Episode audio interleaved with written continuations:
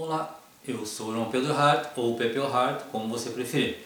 Fico muito feliz com a sua presença por aqui. Antes de começar, se você não viu o vídeo anterior sobre o carro elétrico, dá uma conferida lá, por favor, é importante e vai fazer você entender o porquê desses dois vídeos polêmicos que acabei resolvendo botar aqui no canal, certo? Então, conforme prometido semana passada, eu vou falar hoje sobre um combustível que é o combustível sintético, portanto não usa petróleo, que funciona nos carros normais que a gente tem hoje e que é feito também com a retirada de CO2 da natureza. Este vilão da atualidade, né?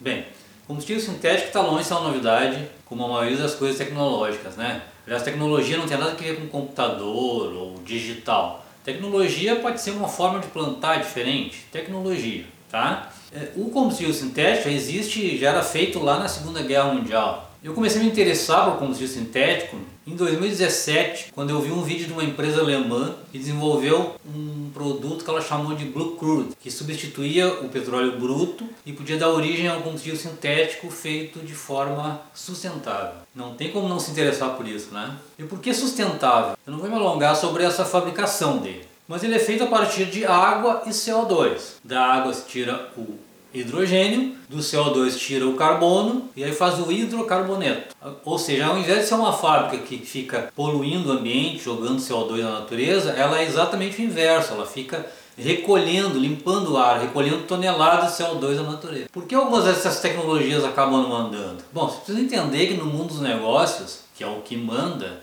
nem sempre essas coisas que são muito legais, muito interessantes, muito úteis, muito importantes para a nossa vida, elas vão para frente, simplesmente porque os caras que mandam no jogo naquele momento não se interessam ou não lucram com aquilo. Então não só eles dão um jeito de fazer com que aquilo não ande, como dão um jeito de enterrar aquela tecnologia. Os carros que usam esse combustível, claro que continuam poluindo, emitindo CO2. Mas a fábrica vai ficar retirando esse CO2 da natureza e transformando em combustível novamente. Além disso, não emite benzeno e nem enxofre como os combustíveis atuais, fósseis, o que é altamente prejudicial para a saúde. Outro detalhe é que este combustível por ser feito em laboratório, ele é mais eficiente. Sendo mais eficiente, o carro precisa usar menos para fazer o mesmo percurso para ter a mesma potência. Ou seja, usando menos combustível, também é benéfico para a natureza. Tem uma queima de baixa intensidade e pode ser distribuído nos postos de gasolina normais. Esse combustível ainda é caro, lógico, como tudo que é produzido no início, e entre 40% e 60% do custo de produção dele é de energia elétrica. Mas o problema com a energia elétrica vem, vem, se arrastando há décadas e sendo negligenciado. Em qualquer cenário futuro isso vai ser um problema. E no cenário brasileiro é ainda pior. Nossa conta de luz não para de subir. E sobre mobilidade, vai começar a ter um monte de carro elétrico no país, feito para pessoal que tem grana exclusivamente. E quem vai pagar a conta disso?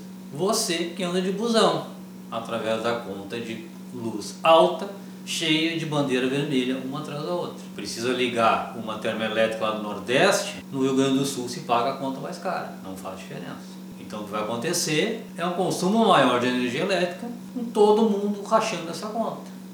Então, energia elétrica é um problema de futuro para o mundo, todo mundo sabe disso.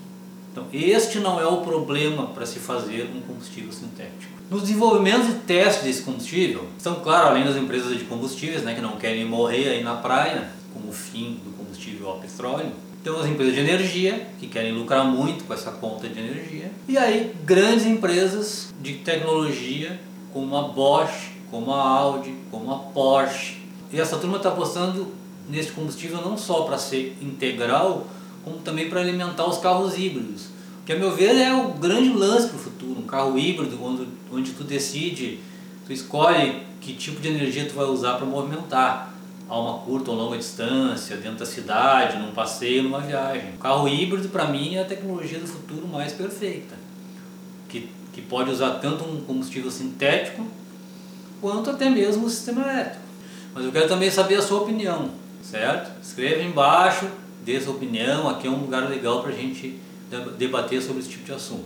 Quero agradecer de novo a sua presença por aqui, te dizer para clicar aí se você gostou do vídeo, para compartilhar para os amigos, principalmente aqueles que não conhecem essa tecnologia tão interessante e importante. Se inscreve aí no canal, afinal é o lugar onde está concentrando o pessoal que gosta de andar para frente. E não esquece, muito importante, escolha ser feliz. Tchau.